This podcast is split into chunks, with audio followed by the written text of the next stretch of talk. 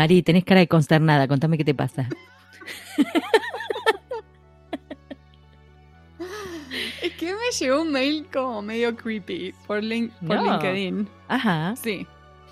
Y el, el mensaje decía, eh, me lo mandó por LinkedIn la persona y después me lo mandó también a mi email. Como que entró a mi perfil, buscó mi correo de email y me lo mandó Ay, a mi pero qué. No, pero ¿qué decía? ¿Qué, qué, qué Básicamente decía necesidad? tipo, tenés una sonrisa muy linda y quisiera conocerte mejor. What? que no lo puedo creer porque como que no da ni un poco hacer eso por LinkedIn. Como, No, no da ni un ¿what? poco. Tipo, no entendiste nada. Además, o sea, insistir por el mail. Como que hay plataformas de levante. LinkedIn no es una de ellas. Bueno, pero tenés una sonrisa linda, eso es verdad. Este, pero escúchame, qué bizarro, ¿no? Yo, había, Ay, no yo sé, he me, leído me dio posts. como una cosa medio de creepy porque digo, ay, como que no es el espacio, no sé, me hizo sentir muy incómoda. Sí, y que me no manda mi mail también, como. Sí. oh. Y pero no quiero hacer esta pregunta, Como pero la tengo que hacer. ¿Era colega? No. No, no, Ah. no sé, no, no sé. Qué No, miedo. pero no, no, no. Me parece que no. No, porque me parece que no. No, me parece que no, Claro. no, no, no, es traductor. No, no, no, es un, es un random que no sé, me encontró ahí por LinkedIn, qué sé yo. Qué bueno, no sé, yo se lo conté a una gente que trabajó conmigo y me dijeron como eh, que les ha pasado también, que les ha- le han tratado como de mandar un mensaje de levante por LinkedIn. Sí, sí, yo leí un montón de quejas en LinkedIn de gente diciendo que, tipo, este no es el lugar por ahí. Eh, chicas, sobre todo, que están buscando trabajo, ¿entendés? Y que Sí. por ahí eh, envían a empresas y qué sé yo, y que se terminan comiendo un, un garrón de un Qué tipo tratando de levantárselas, ¿entendés? Y no está bien eso. Que no está bueno. No. Eh, entonces, digo, aparte es clarísimo que la red es para eso, es sí, para es profesional. trabajo, para Sí, de hecho yo una, eh, es una de las redes que más uso porque me gusta como que siento que es un espacio profesional bastante seguro como para compartir eh, eh, actualizaciones, compartir cosas de interés, total. eh, conectar con colegas, como que es una linda comunidad y eh, me acuerdo que alguien me dijo como lo que tiene de bueno LinkedIn que no hay tantos trolls, ¿viste? Como no es Twitter, qué sé yo, no hay, no hay tantos haters ahí dando vuelta, como que la gente se cuida más y en ese sentido siempre me pareció un lugar como muy seguro, bueno, si quiero subir un video explicando algo, como que medio que me animo, ¿viste? Porque como que siento que...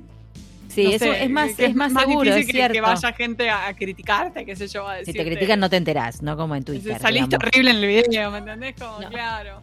Entonces, eh, Claro. pero, y, y esto me dio como una sensación de tipo, ay, yo creía que era como un lugar re safe y esto me hace como una cosa de creepy no. que no me gustó. Claro. No, aparte ponerle, qué sé yo, uno encima cuando tiene cuidado, viste, de- también como es un lugar profesional, digo, uno se fija qué es lo que pro- publica, se fija quién Sí. acepta, quién invita. Yo si Sí. eh, invito a alguien a hacer contacto, le escribo unas líneas, viste, qué sé yo, no sé, para Claro. decirle por qué. Porque también pasa esto, digo, vos no querés rodearte solamente de tus colegas, pero por otro lado tampoco vas a aceptar a cualquiera que después te cualquiera, salga con cualquier cual. cosa. Eh, entonces, bueno, viste, tenés ese cuidado, qué sé yo, no sé. Pero si encima te aparecen estas cosas así, vos decís, ay.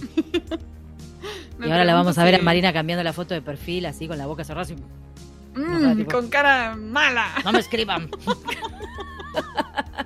no ¿Querés hacer negocio conmigo? for No. dating. a mí me pasó, pero no, pero no, en LinkedIn no, en Skype. En ¿Cómo te va a aparecer gente en Skype invitándote a charlar? O sea, no entendió nada. No es el ICQ esto. En Skype. En el Skype. Claro. Skype también, digo, también ponerle que vos lo uses para, no sé, para lo que quieras. Digo, no, tampoco es LinkedIn, es otra cosa. Pero en general, que yo, yo por lo menos lo tengo abierto para trabajar, que me aparezcan mensajes de Mongo Picho. Yo extraño el MCN. Es raro. Yo extraño el Ay, MCN. sí, el MCN Era bueno el lindo. MCN. ¿Cómo lo mataron así? Y medio como que me lo reemplazó un poco el WhatsApp, ¿o no? No, Bueno, todos los demás y el. Skype. Sí. Sí, pero yo lo Ah, usaba medio así tipo chat, ¿no? El MSN. Re, re, era re. chat. Y Mm. antes de eso, y con esto me estoy eh, dating, eh, era el Mirk. No sé si. ¿Quién de estos pocas escuchas conoció al Mirk? Pero el Mirk sí era más como chat abierto de gente que está en internet y quiere charlar. Claro, había un canal, me acuerdo cuando yo era chica, había un canal que se llamaba Argentina. Y que tipo. Ay, yo hacías cosa es que no, no lo usé. canal. De hecho, el ICQ no lo usé. O sea, lo Es- conozco obviamente porque soy grande, pero no lo usaba yo. Digamos, no, no llegué a meterme ahí. Tengo amigas que sí, que han hecho amigos por ahí y todo, ¿viste? O sea, que conocieron un Sí. montón de gente. Este, mm, claro, a ver, no. para mí está buenísimo conocer gente por LinkedIn. O sea, Total. está buenísimo. Solo Sí. que no es una plataforma de levante. No, claro, no, y de, de verdad que la mayoría de la gente No. entiende eso, pero se ve que hay más de un desubicado. Siempre hay algún colgado de la palmera, Hay mucha ¿no? gente que pone posteos, ¿eh? Que dicen eso, como tipo, Claro. esto no es para esto, dejen de escribir estas cosas. Y como que les pasa lo mismo que decís vos, esto en un lugar seguro y de repente tengo que estar acá también, aguantando. Claro. Qué garrón. Pero bueno, eso es parte de hacer negocios con, con el internet, ¿viste? Ay, bueno, es como si a río revuelto, viste, puede aparecer una porquería, claro. Sí, este, sí. pero es una pena, Marin. Bueno, trata de olvidarte. Porque- ¿Sabes qué? Con esta entrevista que viene me olvido de todo, porque me he reído, Ah, me he no, pasado no, no. genial. Nos hemos reído como locas. Disfruté mucho esta entrevista, así que espero que... Y voy a seguir riéndome porque ahora me voy a meter en el Museo de Memes y voy a seguir riéndome. O sea, nada. Eh, le- les auguro un, un buen rato de diversión a todos. Allá vamos. Vamos.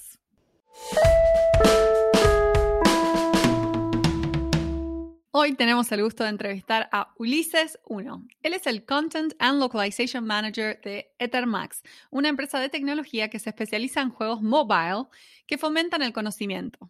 Su rol es asegurarse de que los juegos que desarrolla la empresa cuenten con el contenido apropiado. Esto implica asegurarse de que haya contenido suficiente, pero también culturalmente relevante, de manera que todos los usuarios tengan una experiencia satisfactoria y quieran seguir jugando esta responsabilidad muchas veces tiene que ver con eh, pensar en términos de localización. Su fascinación por los idiomas comenzó desde que era muy pequeño, aunque su formación inicial fue como licenciado en ciencias políticas, eh, un foco con foco en relaciones internacionales, pero tiempo después continuó su formación en Lenguas Vivas Juan Ramón Fernández. Además, Ulises forma parte del equipo curatorial detrás de MEME, MEME, Museo Electrónico de Meme Extraordinario, cuya misión es seleccionar, curar y brindar al público masivo una selección de los memes más emblemáticos de nuestro tiempo, con el fin de preservar aquellos de elevado impacto en la cultura para el goce y la inspiración de generaciones futuras. ¡Ah! Soy fan. Ah, Ulises, un placer que estés aquí con nosotros en Pantuflas. Hola. Bienvenido. ¿Qué tal, chicas? Un placer estar acá. Gracias por la invitación.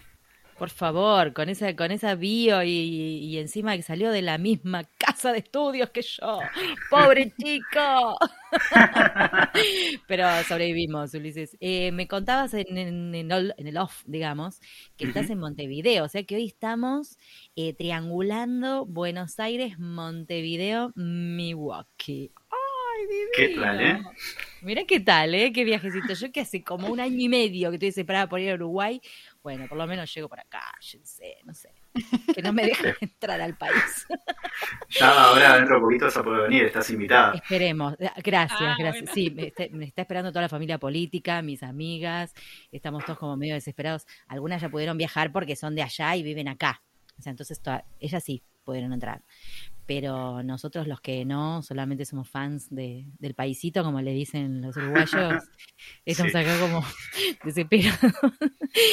Eh, Ulises, ¿qué onda? ¿Usás pantuflas vos? Uso pantuflas.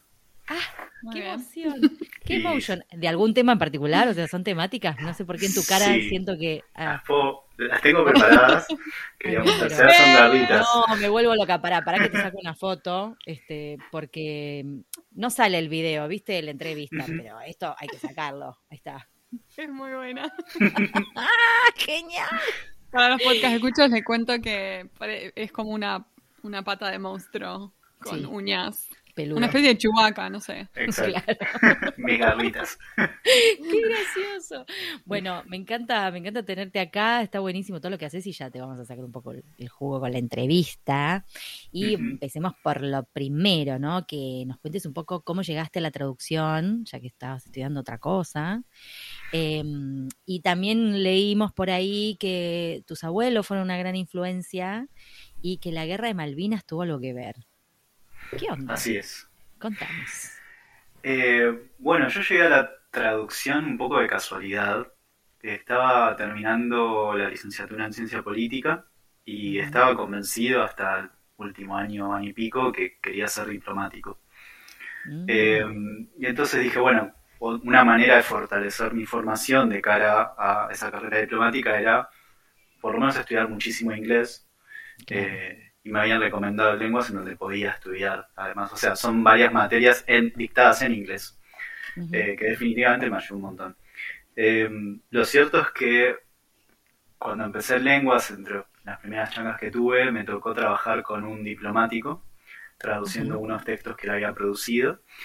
Y bueno, le conté de mis aspiraciones y me dijo, no, no, no te metas en la diplomacia. Dijo, es un lugar horrible. Te la Eh, bajó así de una. Me la bajó de una, de un ondazo. Eh, y entonces ahí me replanteé un poco qué quería hacer y la verdad es que me, me estaba gustando mucho la traducción. Eh, le empecé a meter más pilas y bueno, de a poquito eh, terminé en eso. Mirá vos, mirá Sí. vos. ¿Qué, ¿Y qué onda tus abuelos? ¿Cómo te influyeron tus abuelos? Que me intriga. Bueno, del lado, primero mi abuelo, digamos, tuvo una influencia muy importante en, en- en- en mi familia, creo yo, el típico jerarca, ¿no? De la familia, esa figura tan fuerte que siempre intentó inculcarme, eh, sobre todo cierto orgullo por mis raíces y que estudiara, estudiara japonés y me hablaban japonés de chico, él hablando perfecto español. Claro. Eh, pero bueno, eso me llevó a interesarme por los idiomas desde una edad muy temprana. Incluso él había estudiado idiomas eh, toda su vida, o sea, además de español y japonés hablaba mucho inglés y era médico y estudió alemán, porque en esa época en Japón para poder estudiar medicina tenías que estudiar alemán, porque todos los manuales de medicina venían de Alemania. Mirá Oh, vos. wow. Qué novedad. Jamás Sí. escuché eso. Entonces Wow. tengo diccionario japonés-alemán en casa incluso, una rareza. Qué sí, tal cual, una, una rareza que no debe ser nada fácil de conseguir. Este. Wow. ¿Y vos japonés eh, sabés o más o menos? Eh, sí, me defiendo, o sea, ha- ha- hablo con un poco de acento eh, y, Bueno. y no escribo perfecto, pero leo bastante bien y me manejo en el día a día. Wow. Mira que es mucho más de lo que podría decir cualquiera de nosotras, así que Sí. Imagínate. Ese es mi gran deseo, hablar japonés. Qué bueno. ¿En serio? Bueno.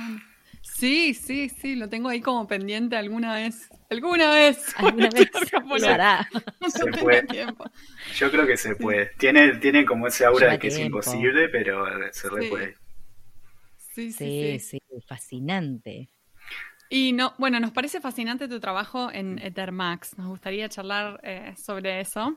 Eh, ¿Nos contarías de qué se trata tu rol ahí? ¿Cuáles son tus tareas principales? Claro. eh, bueno, en Ethermax entré como traductor, fue uno de los primeros trabajos que tuve como traductor.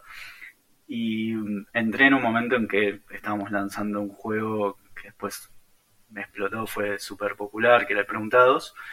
Eh. Y ahí empezaron a diversificarse un montón las tareas.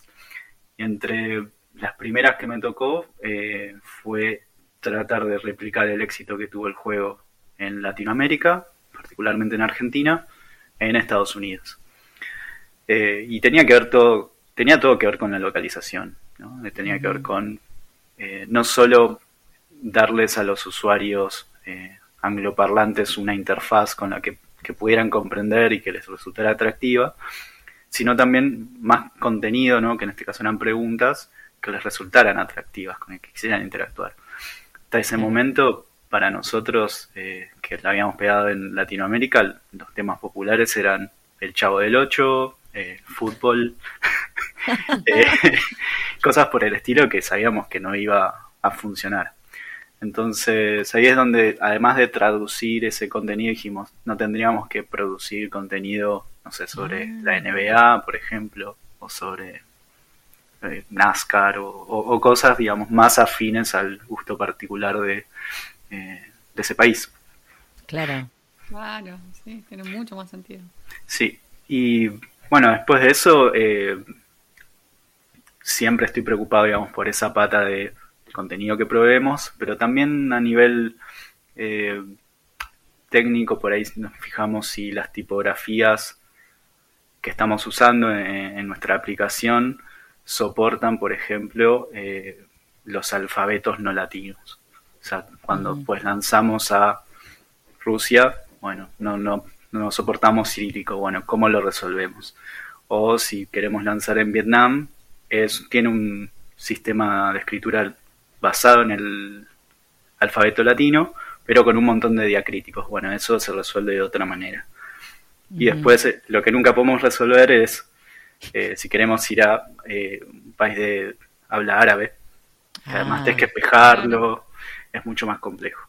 O sea, es todo un trabajo de internacionalización lo que, lo que, lo que haces en tu rol también. ¿no? No, tiene que ver solo con la localización, sino también este análisis y este mm. prevenir problemas en la localización. Sí, O sea que no es claro.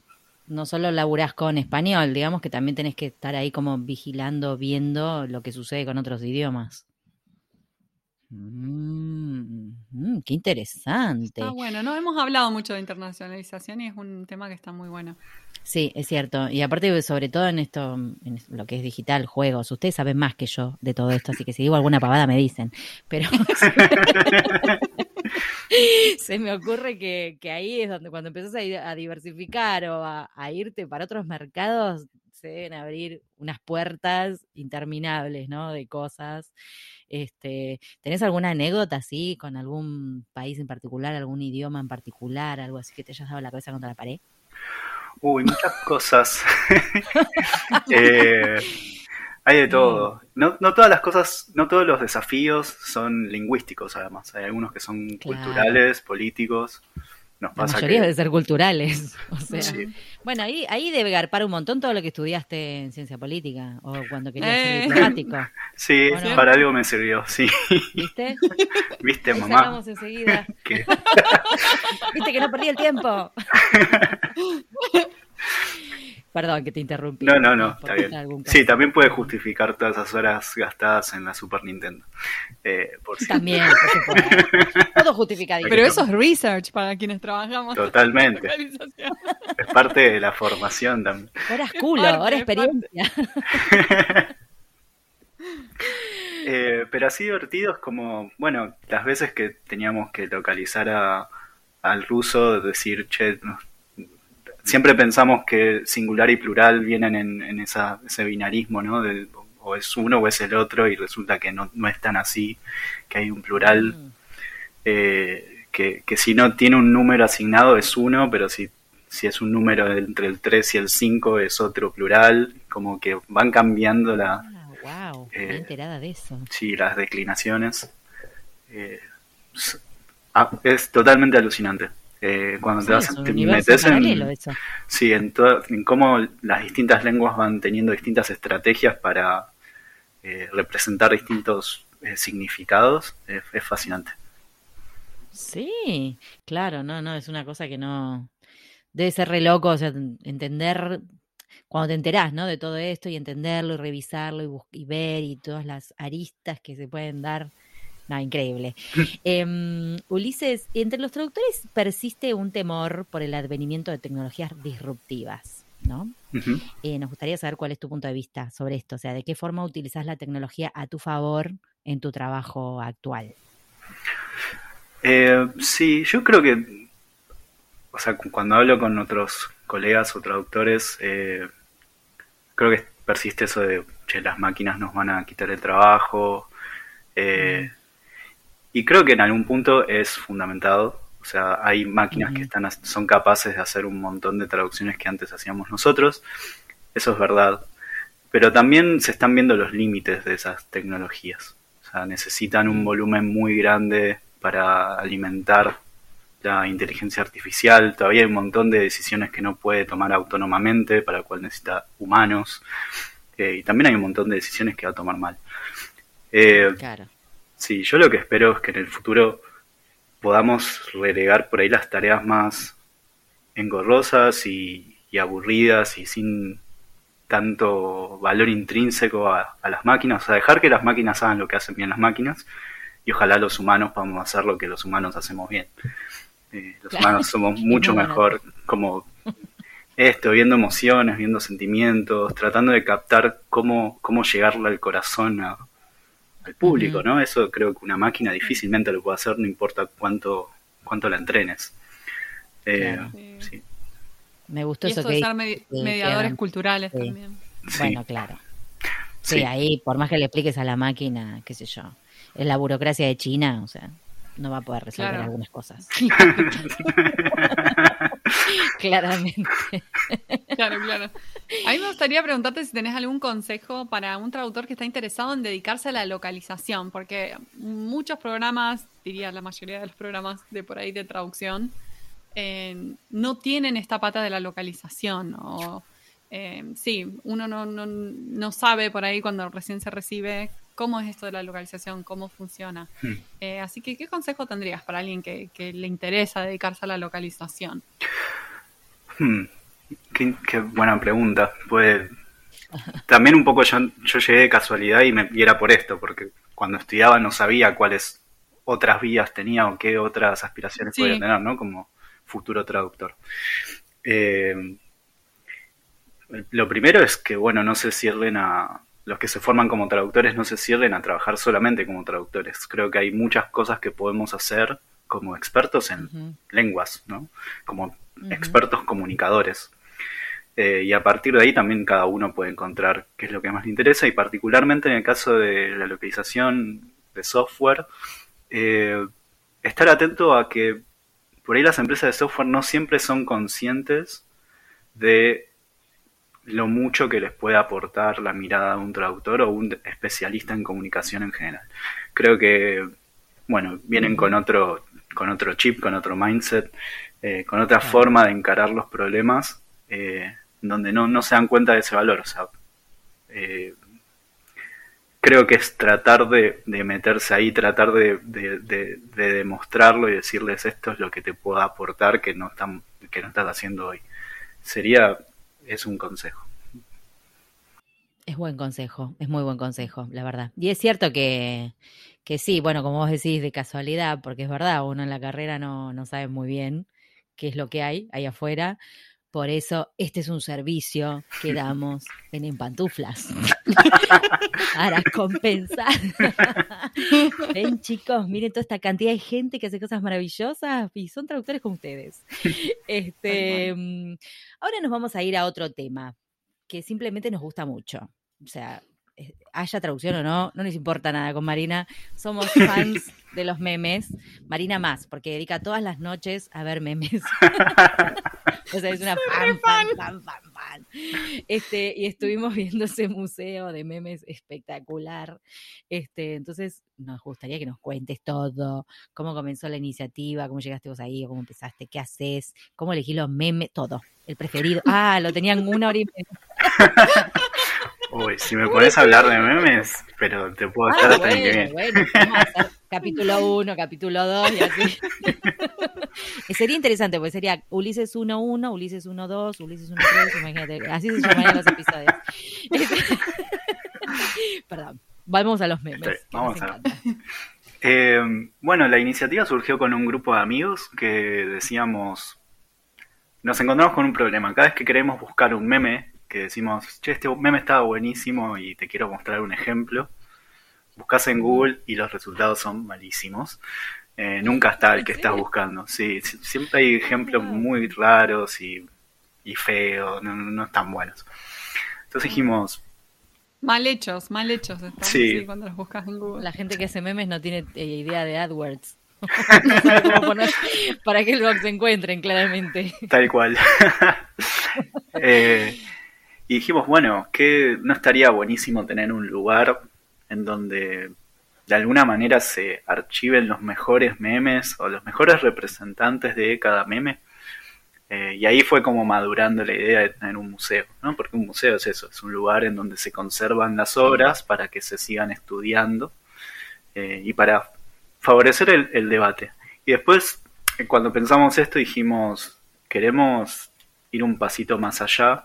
Esto es un proyecto totalmente nada, de, de hobby entre amigos, pero tenemos cierta ambición de decir, el meme es un arte y nos, re- nos gustaría que como sociedad le reconozcamos ese lugar. Hoy en día, Sí, digamos, estamos de acuerdo. nuestras relaciones interpersonales están totalmente mediadas por los memes. Nos enteramos de cosas que pasan. memeizadas. Sí. Sí. Eh, incluso, no sé, cuando vas a- cuando conoces a alguien por primera vez y te, ya con el meme que te comparte te das cuenta más o menos de qué tipo Ya de la ficha. Exacto. Ya vas viendo a ver qué, qué chiste puedes contar. Tal cual, tal cual. Qué gracioso, Sí. claro. Y, y ahí fue madurando la idea del meme como arte y ahí, bueno, el museo del meme. Eh, y se dio la casualidad que entre los que conformamos este grupo curatorial hay un sociólogo, un antropólogo, bueno, soy, soy politólogo, después tenemos la parte gráfica, tenemos a dos artistas, diseñadoras eh, y un Ah. programador. Entonces reuníamos Me las, encanta ese equipo. sí, las habilidades para hacerlo. ¿Y pero qué hace? Tipo, se reúnen y evalúan, un- porque por ejemplo tienen la, una, curaron, porque se dice así, ¿verdad? Curaron los memes de Julio, que estuvieron este año con Julio. Nadie se acordaba quién era Julio Iglesias hasta que llegó el mes de julio 2021. y ustedes hicieron una selección que está buenísima. Está muy buena la selección que hicieron. ¿Y sí. cómo hacen? Tipo, ¿se juntan todos, lo charlan, lo debaten? ¿Qué memes suben? Sí, Eso me interesa mucho. Sí. Así. Nos juntamos una vez por semana, tenemos reuniones fijas. Eh, es un proyecto muy Ah, wow, serio. Ah, es muy serio esto, No, el humor es algo serio, nosotros lo dijimos siempre. Es Siempre, así. Totalmente.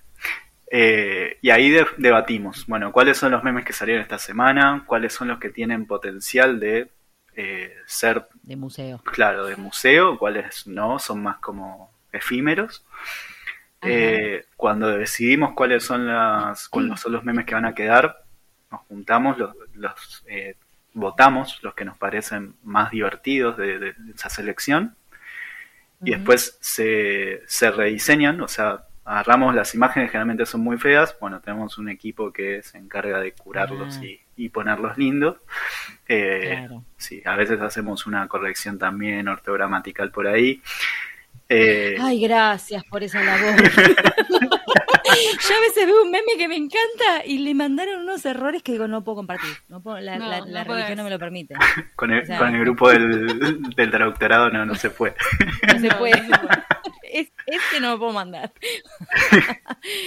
claro, qué genial. Con tienen- razón se ven tan bien, los, claro, Claro. los rediseñan. Sí, Sí, porque Claro, se ven no las solo que letras están bien, bien. como re bien elegidos, sino que están como bien diseñados, tal cual. sí. Y tienen así tipo un criterio como para decir, bueno, a ver, este tiene relevancia eh, en la actualidad, está bien pensado el remate, porque yo tengo un problema, o sea, no es que tengo un problema. En realidad, este, aplaudo a la persona que agarra la plantilla de meme y quiere inventar un meme, pero no es para cualquiera. No todo el mundo sabe Mucha gente no la sabe usar bien. dar en el clavo con el con la concisión de ese chiste, ¿no? Porque está en la preparación, el remate, todo ahí. Eh, entonces a veces veo unos memes que digo, mm, que intento choto, o sea, que este quedó mal, va a la basura. ¿Tienen una basura de memes en el, en el museo? Eh, sí, tenemos muchos que no, no alcanzan el corte. Que no, Sí, sí, no llegan, no que llegan. no llegan, claro. Para, y po- la, la gente les, les manda, o sea, les nomina, les manda posibles memes, che, este está bueno para el museo, cosas así, o, o son todos que ustedes los buscan. Eh, sí, esporádicamente nos han mandado, pero no, no es nuestra fuente más usual. En general es más un trabajo de, de relevamiento el que hacemos. Hay varios grupos de WhatsApp, de Telegram, de distintos de distintas fuentes que, que vamos buscando y ahí vamos seleccionando. Claro, esa era mi otra no, pregunta, no. si andaban rascando la red o si tenían alguna tipo, no, yo miro esto, yo Claro. miro el otro. Sí. Porque en general se disparan como en el mismo, en varios lados, pero no, no pasa lo mismo por un canal a veces que por otro, Sí, Sí, ¿no? sí. sí, tal cual. Ay, yo, yo tengo mi propio stash de memes, porque así de nerd soy. Y cuando me gusta uno me lo guardo, ¿me entendés? Eh, y nada, los de Julio que habían publicado ustedes en el Museo de Meme habían estado tan buenos y había uno que, que me había causado mucha risa, que no sé si lo vieron, pero era el de, Ju- el de Julio que decía, Julio se va y nos dejó un vacío enorme. Y está agarrando un pedazo de carne de vacío. ¿Lo conoces a este Uli? Sí. Sí, acá está, bueno, eh, prueban las vacunas la en risa. julio, está julio el 15 de julio, julio con el vestido de, de 15. El, el Sí. 15 de julio es buenísimo. El 11 de julio y Julio está en el medio del 11, en un barrio de acá de Buenos Aires. Todo, todos los de Sí. Julio. A mí me encantan los de los perritos, los de los perritos lo del antes Ah. y ahora. Sí, Pero a veces, a veces es, ahí es donde yo veo más eh, memes mal, mal hechos. Ustedes curaron unos que están buenísimos. Me gusta mucho el del guasón. Mm. Voy a contar a la gente. El guasón de 1989, ¿no? Que es el perro grande, que dice sobreviví caer en un tanque de químicos, me apoderé de la mafia de toda ciudad gótica. Y el guasón 2020 que dice mamá, la sociedad no me entiende. Lloré de risa con eso. Es muy gracioso. Qué gracioso. Qué divertido hacer esto. No, muy me bueno. Sí. encanta, Muy me bueno. Posta es, es arte, es arte. Esta conversación yo la, la he tenido con mi cuñada que eh, está en, en arte. Ella como que trabaja en eh, dealers de arte y qué sé yo. Y era una conversación que yo le saco, pero los memes son arte, posta. tenés que estar- o sea, si está bien hecho, es como arte. O sea, te Sí. puede cambiar el humor, te puede hacer llorar de la risa, te puede como hacer conectar inmediatamente con alguien. Es como. Es, como que, sí, lo que pasa es que está como en una rama del arte que, que no sé muy bien dónde, dónde la ubicás, ¿no? Porque es, es arte, definitivamente, pero está entre la historieta y no, no sé, el Es humor propia gráfico. Es una categoría nueva Sí. que mezcla. Y además me parece como, o sea, está bueno que justo con el laburo que haces eh, eh, tengas un interés en esto de los memes también, porque hay algo de lo creativo que está en los dos lugares y me imagino que, que hasta debe haber este cruce, ¿no? De, de un tema y otro, de juegos con memes y la actualidad está todo ahí, ¿no? Sí, totalmente. No, y hablando de la labor de los traductores, otra cosa que reimagino en el futuro, imaginemos, no sé, Mm. el siglo 30, cuando Wow. haya arqueólogos y vean los memes de esta época, o sea, yo creo que va a ser una labor eh, como multidisciplinaria, ¿no? Va a haber antropólogos, sociólogos estudiando este fenómeno Sí, y entre sí. ellos seguro traductores, ¿no? que Sí, estoy segurísimo. Total. Totalmente. Tenés que saber interpretar porque Sí. Eh, según la cultura puede ser algo diferente o puede significar algo diferente o tener connotaciones diferentes totalmente. eso es muy... A veces tienen sí. memes que los traducen, o sea, lo, vieron en inglés y lo adaptan en español, por ejemplo, Es, para el museo. Algunos casos, eh, sí, pero nos enfocamos sobre todo los que vemos más en la cotidiana nosotros, así que no, no son tantos. Por ahí más en los clásicos, claro. donde todavía no era mainstream quizás en, eh, en Argentina, pero ya en el mundo, digamos en el mundo del Internet sobre todo, están empezando a aparecer. Eso sí, la mayoría Mm. salieron en inglés. Claro. Sí, sí, sí. Em, sí, esto que decías también del arqueólogo, ¿no? Volviendo para atrás. Eh, además, también hay, mm, eso lo pienso todo el tiempo cuando, viste, cuando dicen, ay, tal serie no envejeció bien porque estos chistes, no sé qué, viste que el humor, el humor es muy de, primero es muy de la cultura y es muy de la época también. Y eh, de esta época, si uno se remontara para atrás, hay un montón de cosas que antes hacían reír que ahora por ahí no. ¿Y qué pasará más adelante, no? O sea, me da como intriga eso. Este, de, de qué pasará más adelante y cómo se verá ahora Totalmente. eso. Yo, vaya, vaya uno a saber. O sea que eh, igual esto que te preguntaba Marin de, de- de traducir y qué sé yo, eh, ¿vi- ¿vieron o encontraron, por ejemplo, memes en otros países o algo que vos decís, ah, esto parece gracioso pero no entiendo nada? O, o algo, ponele, te digo, porque hace poco, cuando empezó la, la pandemia, Ujú. o sea, había una profusión de memes en una página de, de Finlandia, ¿era? No. No, Bueno, no, era uno de estos de los Noruega, uno de estos, ¿no? Uno de estos países. Uno de los países nórdicos. sí. Claro, de los nórdicos. Gracias, no me salía la palabra. Eh, uno de los países nórdicos que sacaban memes a lo pavote riéndose del resto del mundo que ahora vivía como ellos. Encerrados. Me pareció genial. Pues por suerte estaban en inglés y lo pude entender, digamos, pero digo, ven, ven que haya países que tienen como más Sí, eh, producción. Sí, hay, hay de todo. Eh, como que al mismo tiempo hay como un sustrato que nos, nos es gracioso a todos en todo el mundo, o parecería que hay como algunas, no sé, algu- algunas notas que, claro, que son, en común. claro, que nos hacen sentir bien además, porque bueno, al final tenemos muchas cosas en común como seres humanos.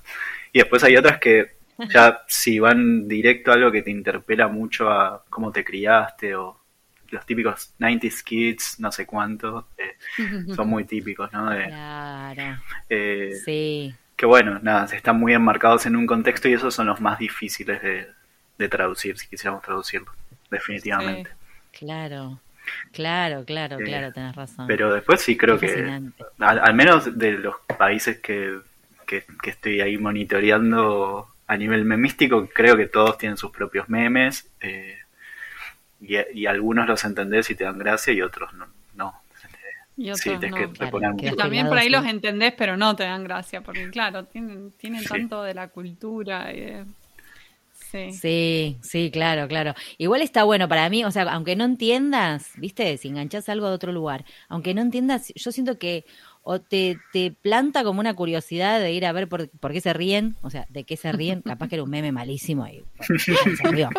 no lo sabés, pero te implanta, viste, una idea. Este, yo seguía Sí. a una, a una página que en realidad era un programa de humor eh, inglés y tienen notas de mentira, o sea, no tienen memes también, pero hacen notas de mentira como acá hacen en Barcelona, ponerle la revista Barcelona, Sí. que hacen Mm. notas que son en- de humor, Ujú. Pero con la actualidad. Bueno, estos hacen lo mismo. Entonces, claro, por ahí ves referencias culturales y vos decís, ay, qué, o sea, se ríen de, de un barrio, de un supermercado, de algo que vos no sabés qué onda, pero si vas y buscas, encontrás Sí. un equivalente, digamos, ¿no? Y ahí, después de un rato te reís. Bueno, qué sé yo. Enseñan Pero- cosas.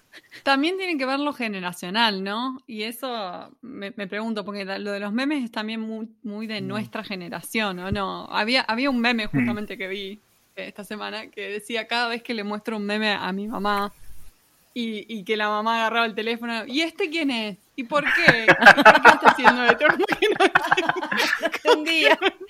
¿Pero quién es? No sé, mamá, eso no sé, mamá, Porque no entiendo el concepto. Si te pones la del viejo ese de los ojos claros, el de la. El Harold. El de la abuela.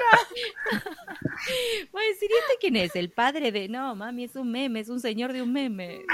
¿Qué? Por favor. ¿Empezarán a cobrar derechos las personas que aparecen en los memes? Yo Debe haber algún bardo de esos, ¿o no? Eh, ¿Sabés Ah, ahora hace poco salió, ¿o no? Ah, ¿viste? No, salió que lo que vendían los derechos. Sí. Como que. sí, hay una, la chica Disaster Girl, la que, la que está mirando La de- la casa. La de la casa quemada. Exacto. La de la casa quemada, sí. Eh, Ah, Esa- bueno, ves, porque yo algo de eso no lo leí, pero iba a pasar. O sea, porque hay gente como que la usan y la usan y la usan y la usan y decís, bueno, Sí, Claro. páguenme. Lo que hizo muy interesante esta chica es que vendió el NFT, o sea, la- foto Ajá. original, lo cual no impide que otras la reproduzcan y la usen. Y, Claro. o sea, Claro, pero, pero, ella sacó plata. sacó plata, muchísima, además, no me acuerdo cuánto, pero eran cientos. Sí, la donó además también, ¿o no? O ah, así. eso no sabía, pero sé que sacó cientos de miles de dólares por una foto, ¿no? Wow. Increíble. Capaz, capaz no la donó, capaz es flashé esa. Mm, parece que no, flasheaste. Hizo otra cara ahora para que no la reconozcan directamente. para que no le digan sola el meme. Y Qué gracioso, viste que si hay, hay gente que, que es meme y como que lo pone en su LinkedIn. Esto es muy gracioso. ¿Ah, sí? Como sí, sí, sí, sí, hay como algunos que se hicieron famosos porque son un meme y tienen puesto en el LinkedIn tipo meme. Te juro. El, el, el, el fan enojado, el fan enojado en el, en el estadio, ese, ese lo tiene puesto creo, y el, el viejo que está sonriendo pero que parece que está sufriendo, el, Ese, eh, el de los ojos claros, eh, digo, de la taza de Harold. la taza en la mano. El de la taza, ese. lados. ese, ese está en LinkedIn tipo, soy un meme. No sabía, lo voy a buscar. Gracioso. Ay, qué genialidad. Bueno, ¿y hacia dónde? O sea, ¿cuál es tu el futuro del meme museum? ¿Cómo lo ves? Esto, los arqueólogos mirando el, el museo de memes. Ojalá que les sirva a los arqueólogos del siglo 30. Sí, totalmente. Mirá ¿Y qué dónde, buena- dónde el- eh, lo- las personas pueden seguir el museo de memes? Sí. Eh, tenemos la web que es www.mem.org con 3 Ajá. y eh, Meme. tenemos el Instagram. Al El Instagram, ya te lo creo digo. que es meme museo. Creo- creo- Sí, meme ar- museo. Arroba me, e, e, e, me museum. Sí, con- ahí lo encuentran. claro. no te me- Ask El Instagram, sí, yo, yo lo vengo siguiendo. Nada, me encanta, me encanta lo que hacen. Sigan, sigan ese Instagram porque es genial. No, no, está muy Está bueno. buenísimo. Claramente nos encanta este tema. Nos fuimos un poco de, Nos refuimos. de- de- no de la traducción, pero Yo qué sé. Pero sí, hablamos. Y les pregunto a Sí. ustedes, ¿creen que en algún futuro traduciremos memes? ¿Creen que va a ser una fuente Sí, de trabajo? una. Sí, Para mí sí. No Para sé si. el tema de interpretarlos, como en, en qué, en tu cultura, qué quiso decir con este meme, como... Total. Eh, me acuerdo que, que- que era un tema, el tema de los em- emojis, o sea, años atrás se estaba hablando, tipo, bueno, si tenés que interpretar este emoji en un juicio o lo que sea, ¿qué quiso decir con este emoji? Bueno, Ah, es depende de la Sí. cultura lo que quiso decir, y un poco el meme también tiene, tiene eso, ¿no? Sí, incluso este hace poquito entrevistamos a las chicas que hacen webcomics Ujú. eh, y decían también que los webcomics metían un montón de memes. Entonces, Mm. claro, digo, pasa a ser parte del corpus de lo que por ahí estás traduciendo, depende de la, la Sí. industria en la que estés. Claro. Y sí, en algún momento va a salir algún, este, qué sé yo, no sé, libro de memes, yo qué sé, algo. Sí. O, o mismo nada, por deporte. Yo qué sé, hasta que alguien lo encargue porque lo quiere, lo quiere traducido. Y ahí, bueno, nada, es, es todo un desafío, porque es como bien decís, o sea, hay temas que son más generales, que se podrían traducir tranquilamente o adaptar. ¿no? localizar, eh, y otros que, bueno, no sé, haremos agua. Claro. Sí, y que si lo tenés que explicar, como que pierde No, el el humor, chiste se Sí. pierde. Se pierde. Qué, qué desafío. Se pierde. Porque después que haces lo reemplazás y compensás. ah. Hay que ver, hay que ver. ¿Eh? Y después cual. la gente te va a criticar por cómo se critica el que traduce doblaje y subtítulo y todo, pero Pero- ojo. Ojo, no- yo quiero ver una máquina haciendo todo esto, ¿eh? Ah, Jamás podría cual. hacerlo, jamás podría hacerlo. Pobrecita, pobrecita, Explota. que lo intente. Después ya, cuando esto ya sea como tipo una industria a traducir memes, bueno, plantearemos un, un concurso contra la máquina. No, no, va a ser una porquería, seguramente. Como el de ajedrez contra la máquina. Claro. Traducción, de, traducción e interpretación de memes contra la máquina. Claro, totalmente.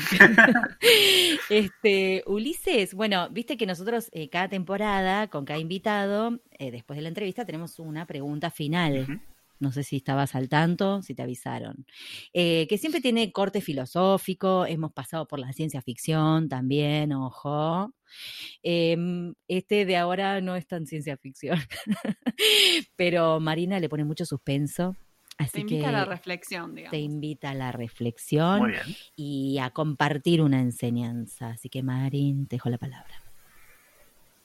La pregunta dice, el camino profesional presenta muchos momentos diferentes, pero siempre hay uno de crisis o encrucijada que nos sacude y que al superarlo aprendemos algo. ¿Cuál fue ese momento para vos y qué aprendiste? No sé si llamarla crisis, pero que me sacudió así, que diga, este es el momento en que eh, es un momento bisagra, digamos.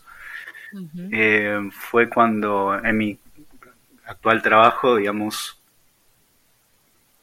tenía que empezar a pensar desde el otro lado, digamos. Eh, Venía siendo traductor y haciendo, bueno, otras tareas eh, dentro de lo que es comunicación, escritura. Y lo que se me planteó fue pensarlo más bien de el lado que de la persona que me está requiriendo esas cosas. Eh, fue o sea, yo por ahí pe- me peleaba por decir, che, pero esto no es, no es gramaticalmente lo más óptimo, o necesito más tiempo para pensar estas cosas, o acá, no sé, cuestiones más lingüísticas, si se quiere, o esos eran mis, más- mis mayores Claro. problemas, y era como, bueno, pero pensarlo del otro lado de lo que yo necesito como eh, alguien que está lanzando un producto. Necesito rapidez, necesito eh, poder medirlo, necesito saber cómo performa y si me está rindiendo o no está rindiendo. Eh, sí, eso como que cambió completamente la forma en que pensaba mi trabajo. Eh, Claro. Me di cuenta que, bueno, tiene que ser, o sea, uno hace las cosas también por amor al arte, pero que hay un negocio detrás que está bancando todo, entonces también poder pensar en esos términos ayuda y le ayuda a uno a crecer, porque es una óptica más. Eh, me parece que eso es algo que, eh, estando todavía en la facultad, creo que no me daba cuenta que me iba a pasar. Eh, No, claro. Nadie se da cuenta. Mm. Es como cruzar la grieta. ¿No?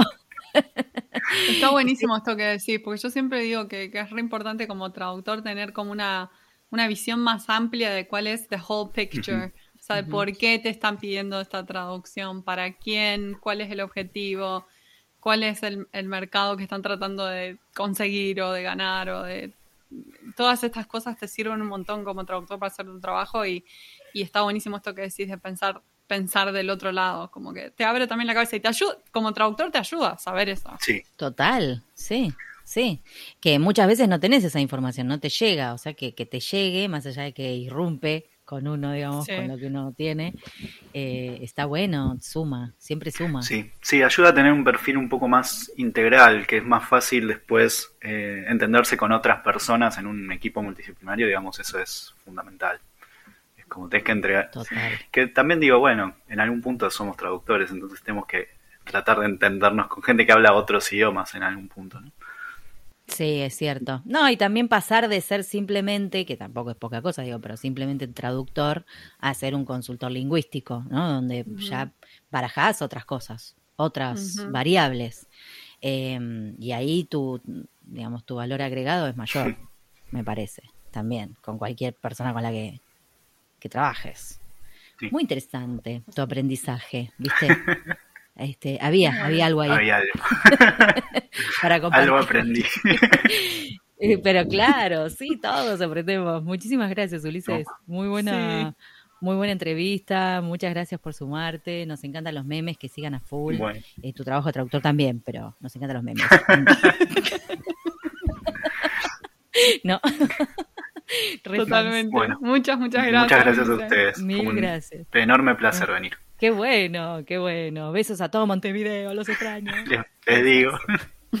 Chao. chau, chau.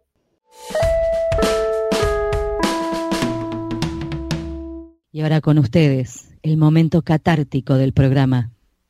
Los invitamos a escuchar al traductor karaoke.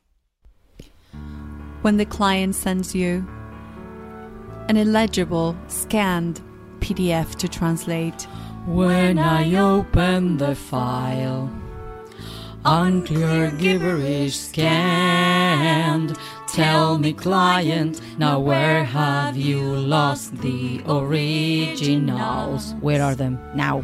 It's got all the good stuff.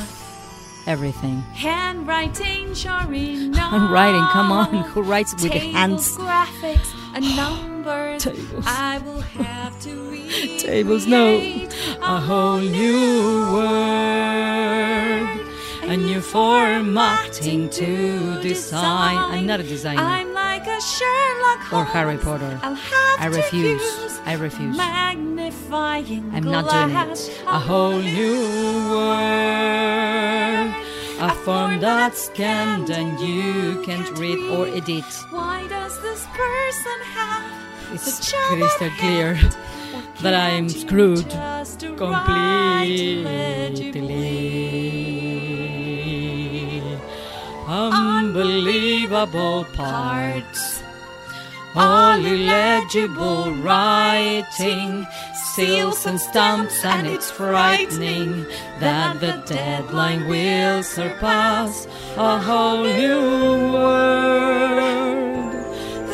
Scratch, I'll do A thrilling a real nightmare soon to be due. why? Why me? Why? Why me? I'm a good girl. Why?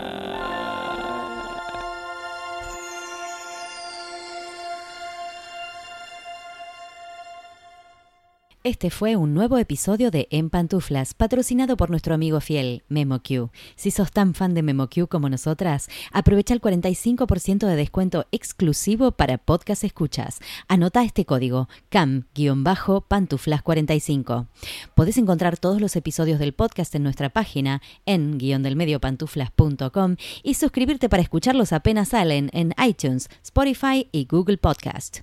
Prohibida su reproducción en la Argentina, en Los Ángeles, en Buenos Aires, Pantuflas al virus.